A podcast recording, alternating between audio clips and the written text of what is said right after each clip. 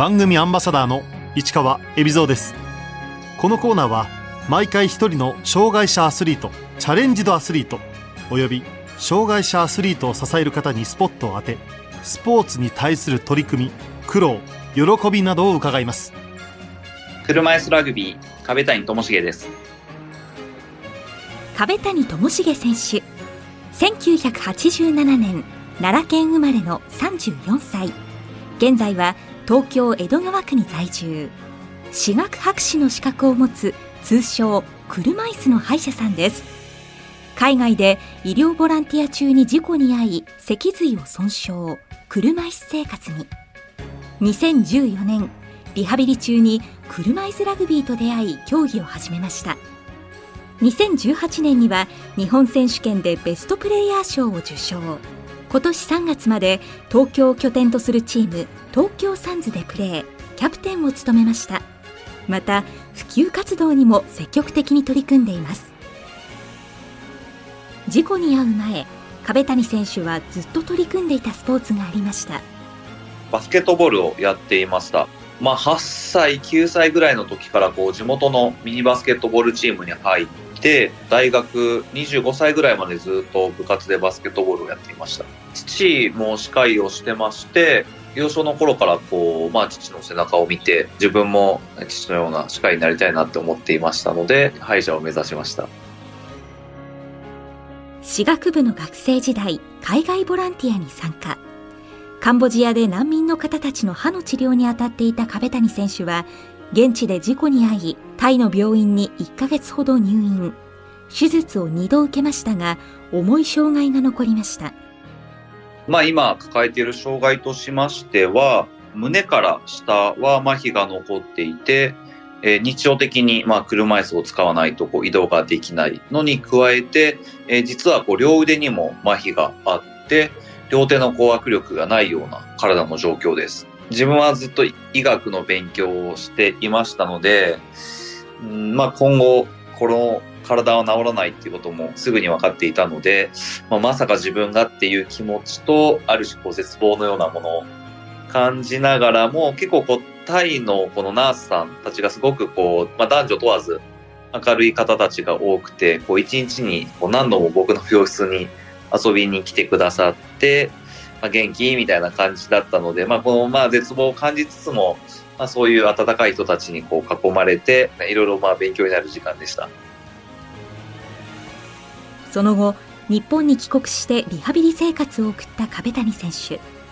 そんな時、車椅子ラグビーと出会います。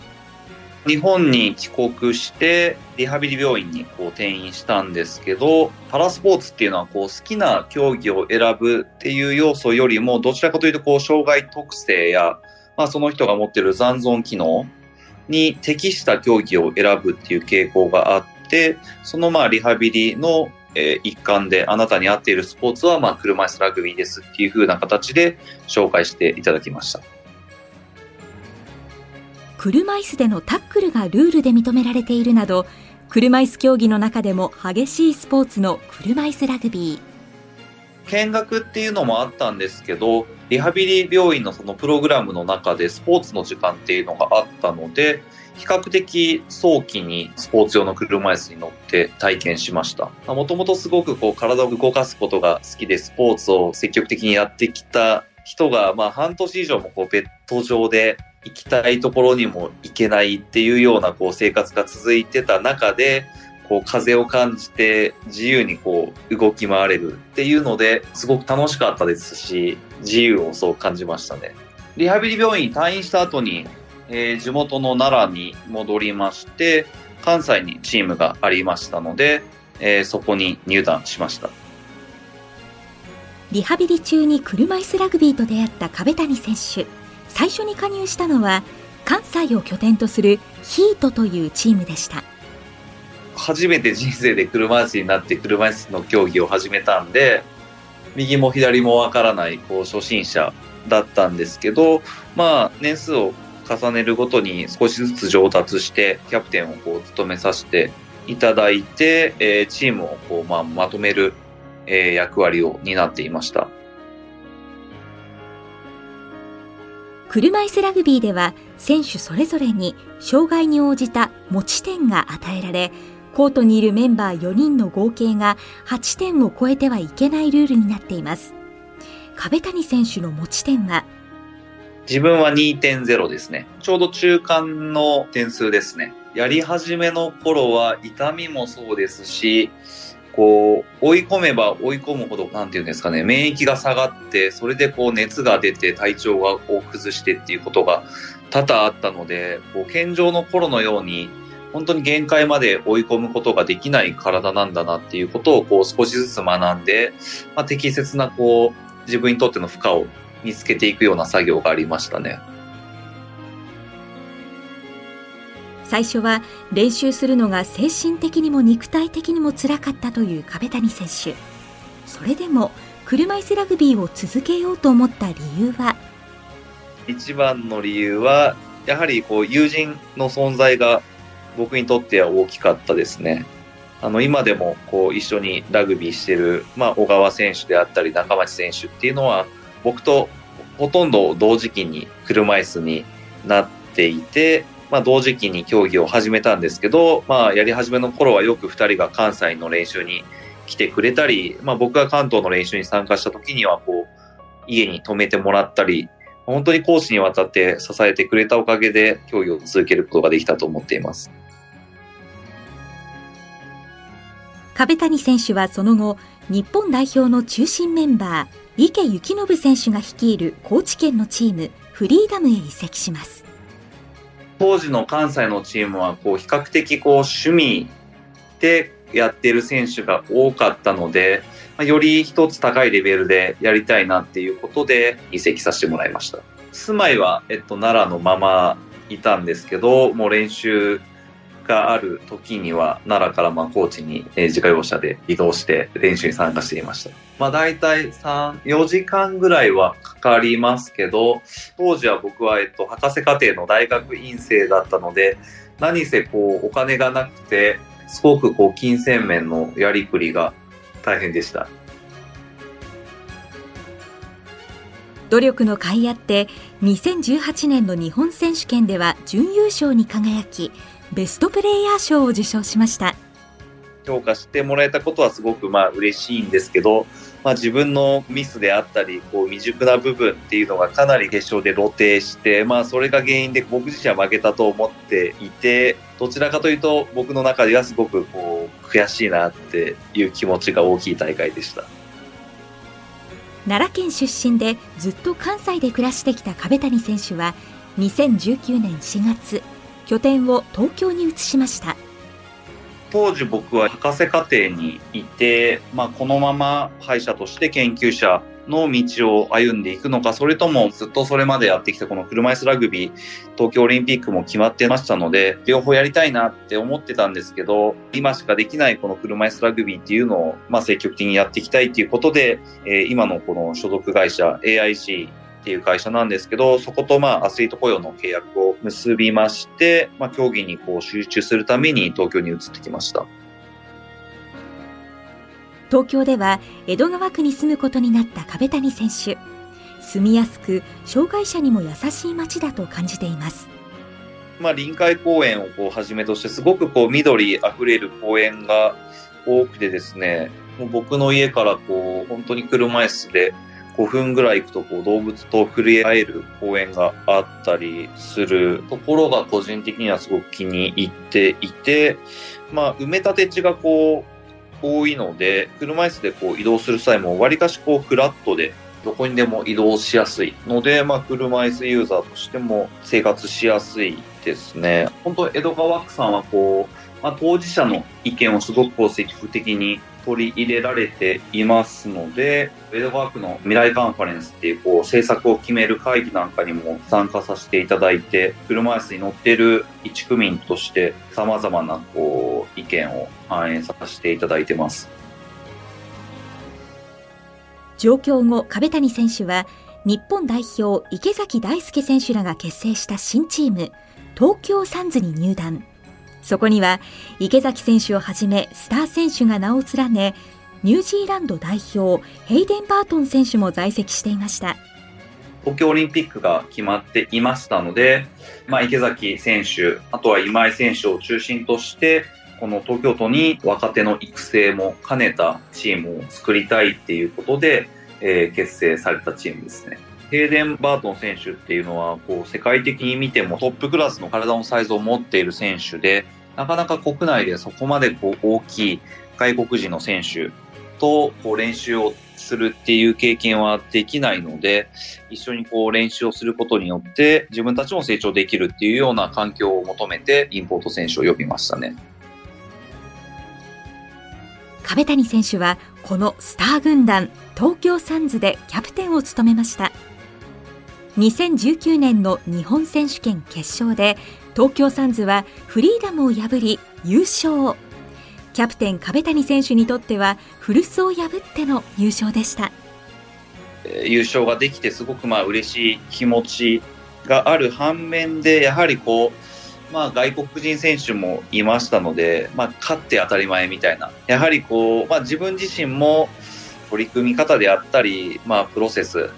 っていう部分もすごく大切なんだなっていうことを、まあ、改めてこう考えさせられ、この競技を通してこう何を伝えたいんだっていうのを改めて考える、えー、きっかけになった大会でしたね。国際大会でもたくさんプレーしてきた壁谷選手。特に印象に残っている大会は？初めて行った韓国遠征がすごく印象に残っていて、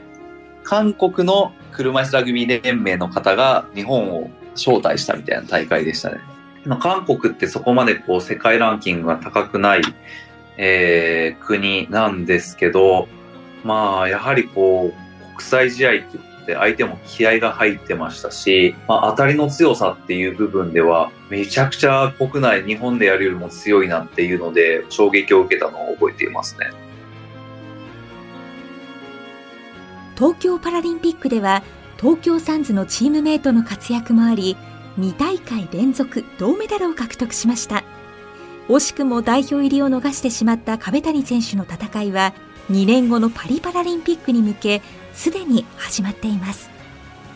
もともと僕は結構こう短距離が得意だったんですけど持久力もかなり求められる競技なので最近は結構有酸素系のトレーニングを多く取り入れてますね。腕を動かし続けるっていう本当にすごくシンプルなんですけどめちゃくちゃハードな部分を今やっていて車椅子ラグビーはこう100メーターが速いだけでもダメですし、長距離が速いだけでもダメっていう、速く走れて、さらになおかつそれをマラソンのようにこう継続できる力、まあ、ある種矛盾する力がこう同時に求められるので、そういった部分を強化していますね。速く走る瞬発力と持久力。車椅子ラグビーではその2つが同時に必要です。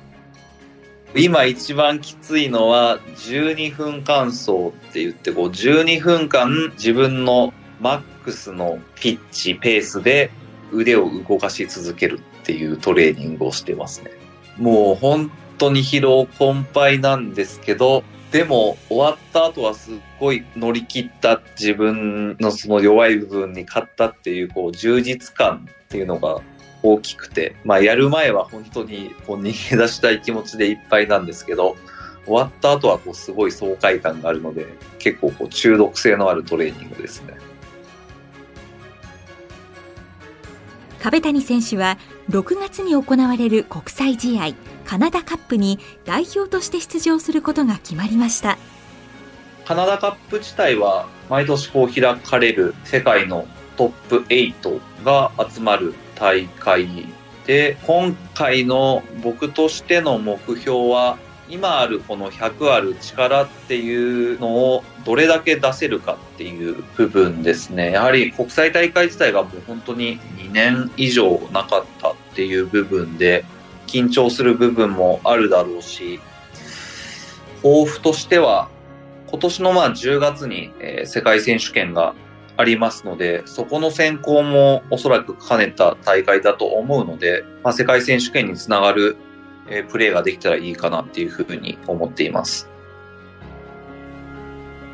壁谷選手には競技人生を支えてくれる曲があります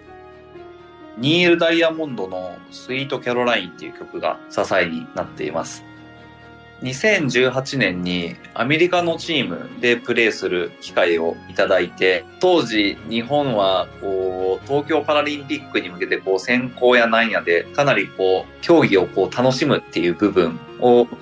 国内では忘れていたんですけど、アメリカのチームでやると楽しいからやってるっていう一番最初のその気持ちを思い出させてくれる曲なので、この曲が大好きです。アメリカは、えっと、ボストンに留学していたんですけど、えー、ボストンにはチームがなかったので、一つ上のニューハンプシャー州の、えー、チームに入っていました。フェンウェイパークでみんなで合唱するのも経験したので、そういったこうすごく楽しい思い出がたくさんこう詰まった曲ですね。歯科医師の資格を持ち、車椅子の歯医者さんとしても活動している壁谷選手。アスリートにとってやはり歯のケアは重要だと言います。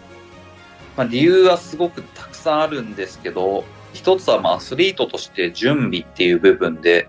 例えばまあ大切な試合の前に歯が痛くなりましただとか、飛行機に乗るとまあ気圧の関係で結構炎症が起きやすいので、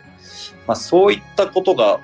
起きないように日頃からまメンテナンスに行くこともアスリートとしてしなきゃいけない準備の一つかなっていうふうに思っている部分と、あとはマウスガードですね。今、まあアスリート結構ウェイトトレーニング、そういったこう食いしばりが原因で歯のトラブルが起こるので、まあ、コンタクトスポーツじゃない競技の方も適切な準備の一つのうちに入るかなっていうふうに思っていますね。普及活動にも熱心に取り組んでいる壁谷選手。これから取り組みたいことはこれからは障害を持っている子供たち、えー、僕はまあ車椅子乗ってますので、まあ、車椅子に乗っているまあ子供たちに、まあ、車椅子ラグビーに限らずパラスポーツっていう魅力を伝えていけたらいいかなっていうふうに思っています。壁谷選手は新たに新チームへの移籍も考えています。沖縄に移籍する予定です。沖縄には、えっと、もともと沖縄ハリケーンズっていうチームがあって、そこに移籍させていただくんですけど、経験のあるベテラン選手から、下は高校生のプレイヤーもいて、本当に幅広い世代がいるチームです。壁谷選手にとって車椅子ラグビーの魅力とは？子供でも、まあ、車椅子ラグビー参加できますし、僕が初めて練習に行った時にスーツで来られる方がいて、あ、この人は仕事の後に来てるんだとか、まあ、ご家族いる方とか、あ、この方は結婚してるんだって思ったら、後ろからお子さんがこう出てきたり、まあ、人生の途中で僕のように車椅子になった人が競技を通してこう少し先の未来を見せてくれる、まあ、そういったコミュニティとしての価値っていうのが僕は一番魅力なんじゃないかなっていうふうに思っています。